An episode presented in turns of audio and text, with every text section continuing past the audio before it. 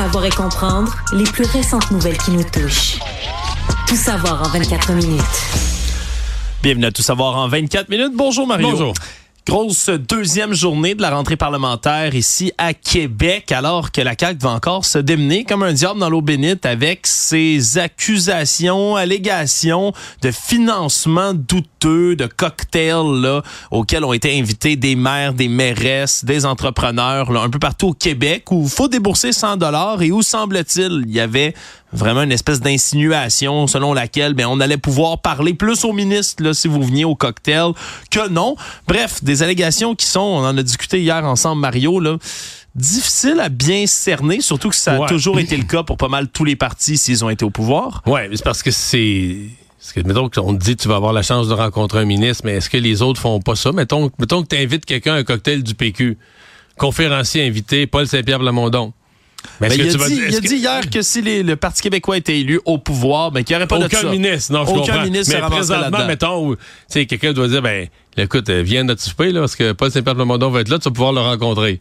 Oui. Et ça veut pas dire que la personne va corrompre Paul Saint-Pierre Plamondon, on va avoir la chance de le rencontrer, de jaser avec. Et là, Puis- on avait, oui, justement, toutes les réactions, mais aujourd'hui. Puis Sauf la- que là, la CAQ a sorti un lapin de son chapeau pour dire, ah ben si c'est ça, on peut, on peut aller à l'autre extrême, là. Exactement. Là, eux qui ont dit, ben, si vous voulez qu'on ramène la confiance, ben, on peut rouvrir la loi avec toutes les autres formations politiques, s'asseoir autour de la table, puis éliminer complètement le financement populaire. là. En gros, que les partis deviennent Le financement 100% privé, c'est ça. Le financement privé, zéro. zéro zéro, tout viendrait de la cagnotte de l'État pour être capable de financer les activités des partis On est politiques. déjà pas loin de ça, là. Oui. On est déjà, euh, les, les gens qui sont surpris, on est à 80 Le chiffre rond, plus ou moins, là, euh, quelques points, on est à 80 Nos, nos partis politiques vivent déjà à 80 avec des fonds publics.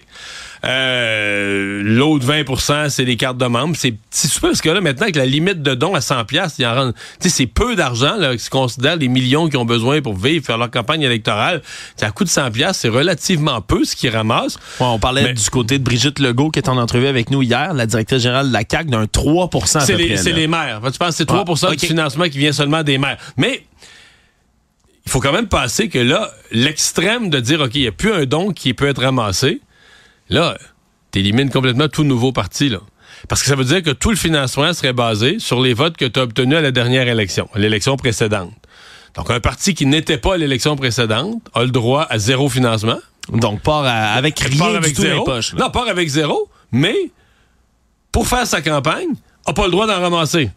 Fait que c'est zéro plus zéro égale zéro, là. Donc, tu peux, tu Tu peux voudrais même pas... dire qu'à moins que quelqu'un soit millionnaire. Ben non, il a- non, non, non, non, il n'a pas le droit de dépenser son propre argent non plus. Non plus. Ben non, c'est interdit, ça devient un don politique. Non, non. Donc, il n'y aura plus jamais de nouveau Euh, parti. un, ben, un nouveau parti pour, ne pourrait que faire du porte-à-porte, faire des choses gratuites, là, dire moi je fais du porte-à-porte, mais il pourrait même pas mettre une affiche pour dire j'existe, je me présente. Interdit. Parce qu'il ne peut, pas- il peut pas avoir un sou.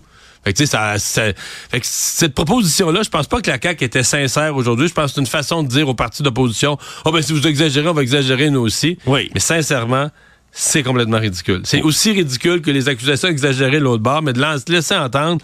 Déjà, moi, je pense que nos partis sont trop financés par l'État. Déjà que le 80% moi, je trouve je trouve que nos partis sont trop financés par l'État.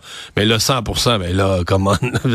Puis, Oui. tout, tout le sous-entendu que prendre une carte de membre d'un parti politique, financer un parti politique, ça serait un péché, ça serait le mal, ça serait... Voyons, on vit en démocratie. La démocratie, elle passe par les partis politiques. Il y a quelque chose, il y y a un dérapage là-dedans. là. Oui, surtout que le militantisme a toujours existé pour les partis Puis- politiques. Il y a des gens qui donnent de leur temps. Plein d'autres organismes dans la société, des groupes environnementaux, des associations de toutes sortes qui fonctionnent avec des dons. Pourquoi les partis politiques pourraient pas? Parce que là, s'ils sont au pouvoir, ça va être la corruption. C'est de même partout sur Terre. là. les partis sont financés. Déjà qu'ici, à 80 on À mon avis, c'est, je serais curieux de faire une étude complète sur la planète. À mon avis, on est la place au monde où les partis sont le plus financés par l'État déjà. Oui, et là, on a continué aussi ben, du côté des principaux intéressés de la CAQ, donc les ministres, à faire tourner au ridicule un peu là, cette suggestion qu'un 100 dollars pourrait faire changer complètement euh, soit leur décision, leur allégeance, euh, leur carrière politique. là. Puis celui qui a le mieux illustré ça, bien évidemment, c'est un des ministres les plus fortunés. C'est pas le plus fortuné de la CAQ, Pierre Fitzgibbon, ministre de l'énergie, qui a dit, ben, c'est ça. Pensez-vous vraiment que 100 dollars, c'est, ça va m'acheter? Ouais, pensez-vous que quelqu'un va m'acheter pour 100 pièces mais Mais même quelqu'un de moins fortuné, là, veut dire, est-ce que quelqu'un vraiment va mettre sa carrière politique en donnant, en faisant, mettons, en contournant des lois pour 100 pièces donner à son parti? Ben, se poser la question, c'est y répondre. Ben, c'est pour ça qu'il y a eu exagération cette semaine. Maintenant, je vais dire ce que je retiens de ça quand même. Parce que Québec solidaire en développement son dossier, là, il y a eu plusieurs maires qui ont témoigné pour eux. Des gens d'affaires qui ont témoigné pour eux. Et moi, ce que ça me dit, c'est qu'il y a quand même beaucoup de monde qui en veulent à la CAQ. Beaucoup de monde qui déteste la CAQ.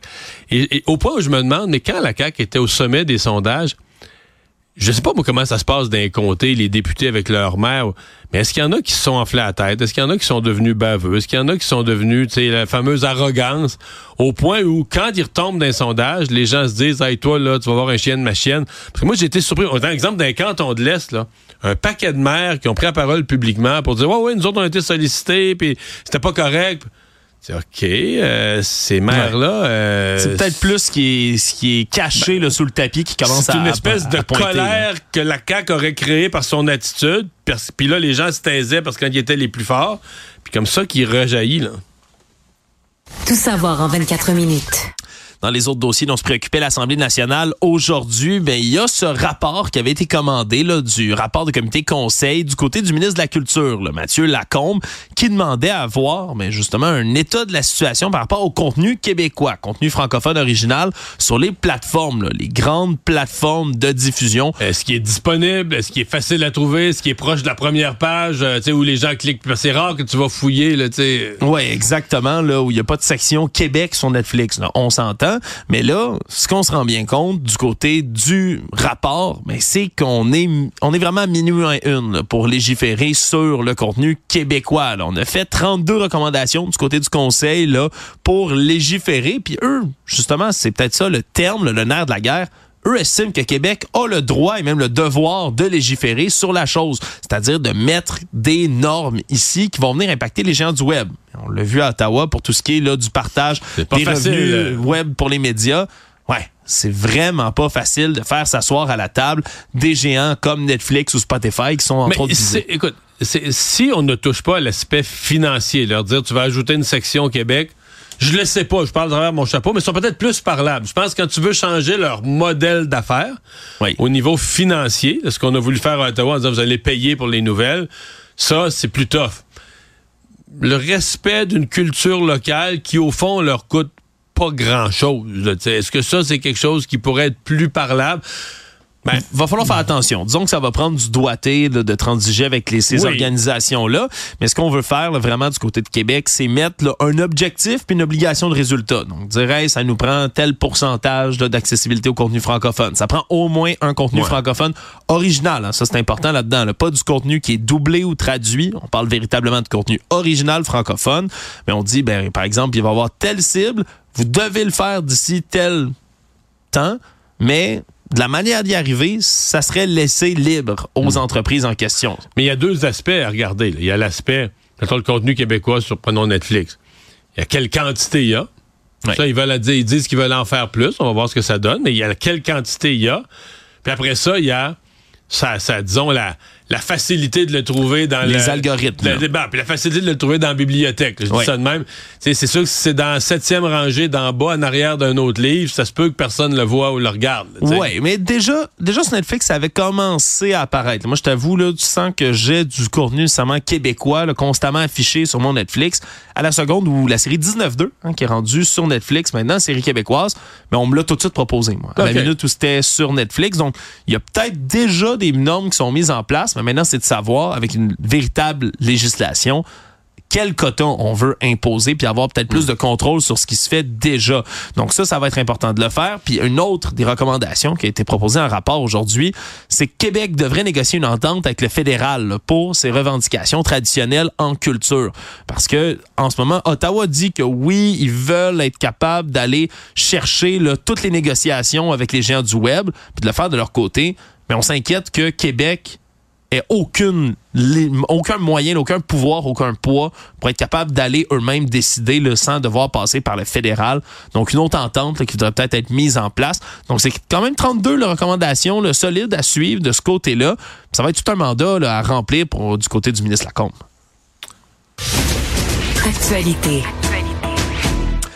Toujours à Québec, on continuait d'entendre, là, dans le cadre du projet de loi 47, qui est en commission parlementaire en ce moment, les différents syndicats de l'enseignement. Je rappelle, c'est ce projet sur la violence sexuelle dans les écoles. On veut, entre autres, venir le supprimer, ce qu'on appelle les fameuses clauses d'amnistie, qui permettent de faire disparaître des, des dossiers des professeurs, les sanctions disciplinaires auxquelles ils ont déjà été soumis. Donner un dossier disciplinaire, dossier du passé on a quelques exemples en tête des, des, années récentes. Ce type, je pense c'était la commission scolaire des Patriotes, je pense pas me tromper, qui avait déjà été condamné pour proxénétisme. Oui. Qui s'est retrouvé euh, en classe. Euh, d'autres qui ont eu carrément, qui considéraient avoir des liaisons avec des élèves. Oui, puis là, on soulevait toutes sortes de problèmes, transférait d'école, le dossier suivait pas, puis recommençait à zéro à l'autre place. Oui, mais c'est parce que le nouveau centre de service scolaire qui fait l'embauche, ne reçoit pas les informations pour dire oh, mais la personne a été sanctionnée à un autre endroit ou la personne a été euh, a eu un dossier disciplinaire pour avoir fait telle telle chose sur des sur des élèves, sur des enfants.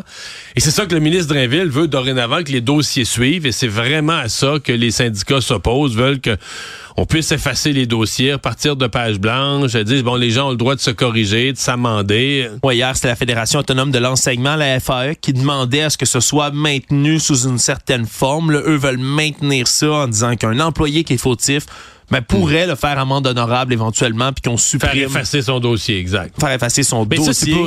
parce qu'il me semble qu'ils ont manifesté cet automne la FAE, c'était l'intérêt des enfants d'abord. Oui, parce que c'est un rapport, je le rappelle, le accablant qui est tombé, qui a fait en sorte qu'on a déposé ce projet de loi-là en décembre dernier. Là, Ça a été vite, le rapport est sorti en septembre, puis le projet de loi était rédigé en décembre. Voilà, là, parce qu'il y a des lacunes, particulièrement sur les inconduites sexuelles. Oui, toutes sortes de mesures disciplinaires peuvent être prises pour une panoplie d'infractions que les profs peuvent faire mais c'est particulièrement sur les infractions de nature hmm. sexuelle qu'il y avait un problème. Là, du côté du ministre de l'Éducation, Bernard Drinville, on dit qu'on va aller de l'avant, qu'il n'y aura pas de compromis à faire sur les clauses d'amnistie. On semble rester ferme de ce côté-là. C'est la Fédération des comités de parents, elle a demandé à Québec d'en faire encore plus dans ces hmm. mesures-là. Donc, on a vraiment deux discours. Là, Mais c'est juste que moi, la FAE, il me semble j'ai écouté ces lignes de piquetage cet automne, puis ça, nous disait, puis au mois de décembre, ça nous disait toujours c'était l'intérêt de l'enfant. Tout ça se faisait pour l'intérêt de l'enfant.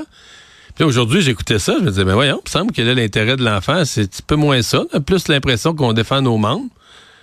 Je sais pas s'il y a encore l'appui des parents, parce que cet automne, ils nous ont tapé les oreilles. Il y avait l'appui des parents, l'appui des parents, mais c'est pas pour ça. Ah, probablement qu'ils ont encore l'appui des parents, pour demander qu'on efface les dossiers. Je suppose. Ils ont l'appui des parents. Ils doivent l'avoir gardé, je sais pas. Tout savoir en 24 minutes. Si on passe au fédéral, maintenant, une annonce qui a été faite cet après-midi par le ministre fédéral de l'Immigration, Mark Miller. On va alloué 362 millions de dollars de plus du côté d'Ottawa pour aller gérer l'hébergement temporaire des demandeurs d'asile pour tout le pays. C'est ça, parce que les gens qui écoutent le début, de ta nouvelle, qui ont une bonne mémoire, ils disent, le gouvernement du Québec demandait 460, il demande 300, il donne 360, Bon, on n'est pas loin, mais non, 360, 362, c'est pour tout le Canada. Pour tout le Canada, oui. Donc, pour le Québec, on est loin, loin, loin du compte de la demande du gouvernement Legault. Là. Exactement, puis on serait tardé de voir les réactions, justement, du gouvernement Legault. Là. Je rappelle que la ministre euh, québécoise de l'immigration, Christine Fréchette, avait réitéré que le fédéral devait agir rapidement, devait allouer des sommes. C'était 470 millions là, qui était estimé. Lettre, la lettre de M. Legault, c'est... Qui, a, ouais, qui a renvoyé au fédéral, là, dit 470 millions, c'est ce que ça au Québec seulement en 2021-2022 d'être capable de gérer les demandeurs d'asile qu'on estime quand même là, 45 de tous les demandeurs d'asile en 2023 sont arrivés là, dans tout le pays. Au Québec, on parle d'un record de 65 570. Mais là, 100 millions va être donné au Québec sur le 362 millions. 100 millions contre 470 qui étaient demandés. On est, loin. C'est certain qu'on va grogner du côté de la CAQ. J'ai entendu le ministre Miller dire, en tout cas, on va attendre l'interprétation détaillée de tous les chiffres dans les 24 prochaines heures. Ils vont démêler ça parce que lui, il dit que dans, dans le 100 millions, il y a un 50 millions qui étaient déjà donnés. En tout cas, je sais pas si c'est faut compter 150. Ça semble pas être le cas, mais de toute façon, aux gens qui se demandent c'est quoi cet argent-là, c'est vraiment le fédéral est responsable des demandeurs d'asile, des gens qui viennent au Canada, mais pour demander le statut de réfugié. Et euh, les dépenses, c'est dès leur arrivée, les gens sont pris en charge. Il y a tout un système de prise en charge. Le premier soir où ils sont là, on les héberge. D'abord, souvent, c'est les premiers soirs, c'est à l'hôtel. Après ça, on essaie de leur trouver un hébergement plus permanent.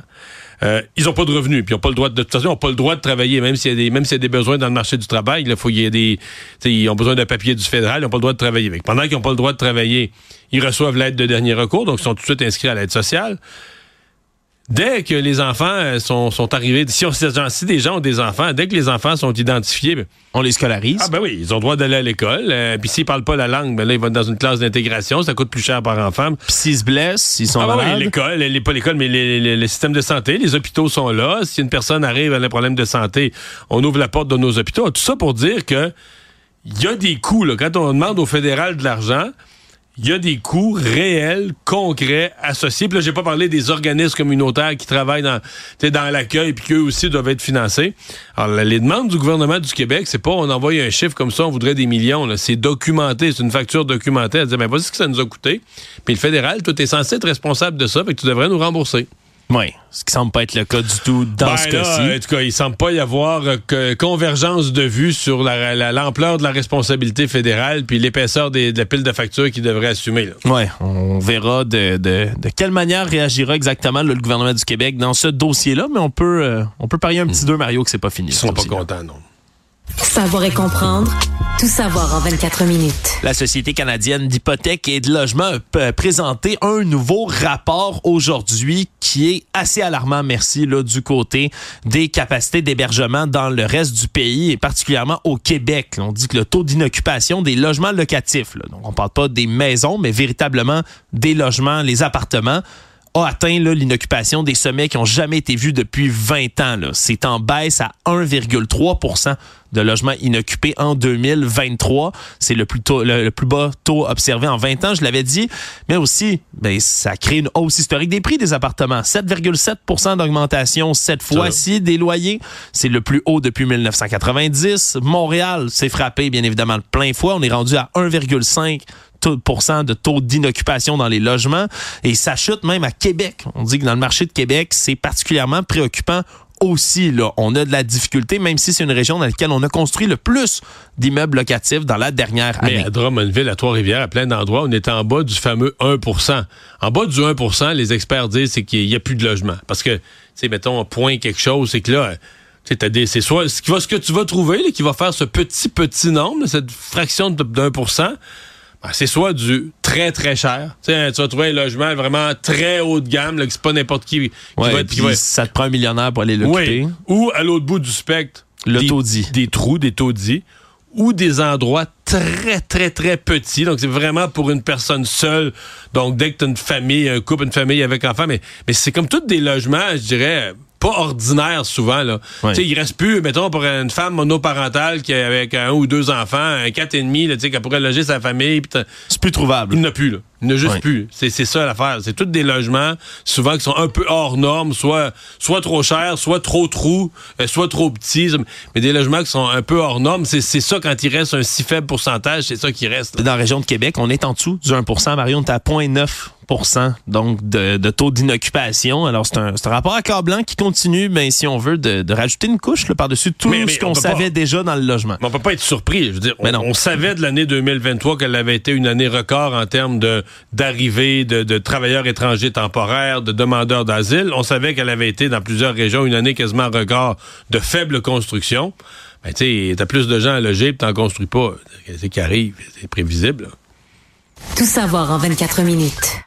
Dans les dossiers judiciaires, aujourd'hui au Palais de justice de Montréal, un agent de sécurité de la communauté juive assidique a fait face à la justice après qu'il ait grièvement blessé un automobiliste dans une drôle d'histoire. C'est une... histoire curieuse. Je, dois dire que je comprends pas de quoi on parle. Ouais, l'homme de 29 ans, Moshe Alpern, était un agent de sécurité. Là. Lui agit comme un patrouilleur pour la communauté juive assidique. Et il répondait, lui, à un appel d'urgence. Ouais, au mois d'août dernier. Là, lui dit qu'il y a quelqu'un qui l'a appelé. Il a dit, ben viens tout de suite, rapidement, j'ai besoin d'aide. On comprend, on connaît pas trop le contexte dans lequel il a reçu cet appel-là, mais il s'est mis en route avec sa fourgonnette et là, il se serait mis à rouler vraiment en fou sur l'avenue Van Horn, zigzagant les véhicules. Sauf que là, lui, il roule comme un policier appelé sur une urgence. Mais il n'y a, pas, de gyrophare, il n'y a pas de sirène, il non, il n'y a pas la formation, peut-être, je sais pas, peut-être qu'il l'a, peut-être qu'il je sais pas, mais les policiers ont une formation quand même de conduite là, en ville avec euh, les gyrophares, mais tu fais pas n'importe quoi. Euh. Oui, on, se comprend, on a tous déjà vu, je pense, des véhicules d'urgence rouler dans une rue bondée à Montréal, puis ils roulent pas à 120, là. ils vont pas rouler en fou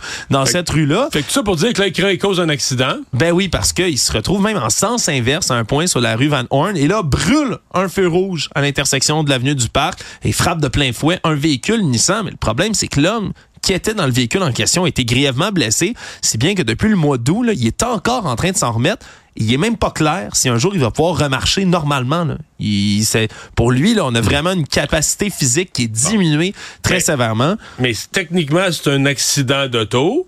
Mais là, tu dis, OK, mais c'est quoi l'accident? Y a-tu une patrouille acidique avec un 911 acidique.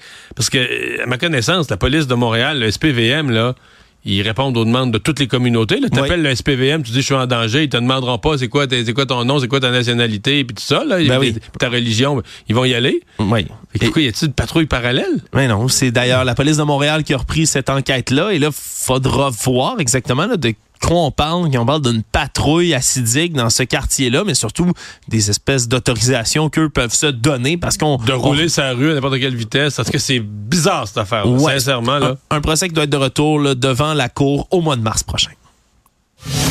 Économie. On a annoncé aujourd'hui que le salaire minimum au Québec va augmenter dès le 1er mai 2024, une augmentation de 50 sous sur le salaire qui va passer donc de 15 et 25 dollars à 15 et 75 dollars. Pour les salariés au pourboire, c'est de 12 et 20 à 12 et 60 que ça va passer. Puis il y a des augmentations également pour ceux qui sont à la cueillette, par exemple de fraises ou de framboises. Et c'est une annonce, comme à chaque fois qu'il y a des annonces sur le salaire minimum, Mario, qui a été applaudi d'un côté, qui a été déploré de l'autre. Il y a des organismes qui sont contents, il y en a qui le sont point, vraiment. Ouais, mais euh, tu vois, en pourcentage, c'est que ça donne à peu près 3% là, 3 quelque chose. 3,28. Ouais, c'est ça. C'est parce que dans les dernières années, on avait vu comme un gros rattrapage. Les augmentations de salaire minimum étaient supérieures à l'inflation. Quand je dis un rattrapage, un gain de pouvoir d'achat. Parce que même quand l'inflation était haute, les augmentations, les augmentations de salaire minimum étaient plus fortes. Là, cette année, c'est pas le cas. À mon avis, l'inflation à la fin de l'année va avoir été dans ces eaux-là, 3,2 ça, ça pourrait ressembler à ça. Donc, on fait pas euh, de rattrapage. On doit considérer au gouvernement. Mais en même temps, on a une nouvelle formule mathématique. C'est 50% du salaire moyen. Probablement qu'on s'en est tenu à ça. Mais donc, pour les gens qui sont au salaire minimum, on n'est plus, contrairement, je sais pas, j'allais dire les trois, quatre, cinq dernières années, on était toujours dans des augmentations de salaire minimum supérieures à l'inflation. Donc, un rattrapage semble pas être le cas cette année. Le monde. Aujourd'hui, devant le Sénat américain, on avait droit à toute une brochette de, de hauts dignitaires de, des réseaux sociaux sur la planète. Puis si je dis hauts dignitaires, mais c'est bien évidemment les dirigeants et dirigeantes là, des très grands réseaux sociaux qui devaient passer devant le Congrès américain qui les a véritablement grillés aujourd'hui. Parce que eux accusent ces plateformes-là de pas en faire suffisamment pour protéger les plus jeunes qui utilisent leurs services, notamment contre les risques d'exploitation sexuelle, de suicide, de dépression, qui peuvent affecter des jeunes qui deviennent complètement accros aux réseaux sociaux. Et là, ben, c'était Mark Zuckerberg de Meta, Linda Yaccarino de X, Zhu Chu de TikTok, Evan Spiegel de Snap et Jason Citron de Discord qui étaient tous présents aujourd'hui puis qui ont défilé les uns après les autres pour tenter d'expliquer les mesures qui sont mises en place par leurs réseaux sociaux respectifs. Mais là, c'était des grosses accusations qui tombaient. Il y avait des familles de victimes de jeunes, par exemple, qui se sont enlevés la vie parce que leur image corporelle en a pris une claque avec les réseaux sociaux. Et là, ben, on est allé de promesses presque électorales, Mario d'un côté comme de l'autre. TikTok a promis d'investir encore 2 milliards de dollars en sécurité, d'engager 40 000 nouveaux professionnels cette année. X, on dit soudainement qu'il allait remettre des effectifs sur la modération de la plateforme, qui, je le rappelle, ont été sabrés à l'arrivée de M. Musk. Et ça paraît. Et ça paraît beaucoup. Et Mark Zuckerberg, qui était l'un de ceux évidemment qui était le plus attendu de pied ferme, lui a dit j'ai investi 20 milliards de dollars en sécurité depuis 2016, j'ai engagé 40 000 personnes pour modérer les contenus. Le problème, c'est que dans les dossiers de plainte qui ont été déposés par une quarantaine d'États américains le fin octobre dernier, qui eux veulent s'en prendre justement aux géants du web pour ça, mais on se rendait compte que ben, du côté de M. Zuckerberg, il y a des équipes qui ont été démantelées dans les années, qui avaient déjà eu l'occasion justement de s'en prendre le plus précisément au mal que ça cause chez les jeunes, puis qu'ils l'avaient pas fait. Bref, il y en a qui ont passé un sale quart d'heure aujourd'hui devant le Congrès américain. Résumer l'actualité en 24 minutes, c'est mission accomplie.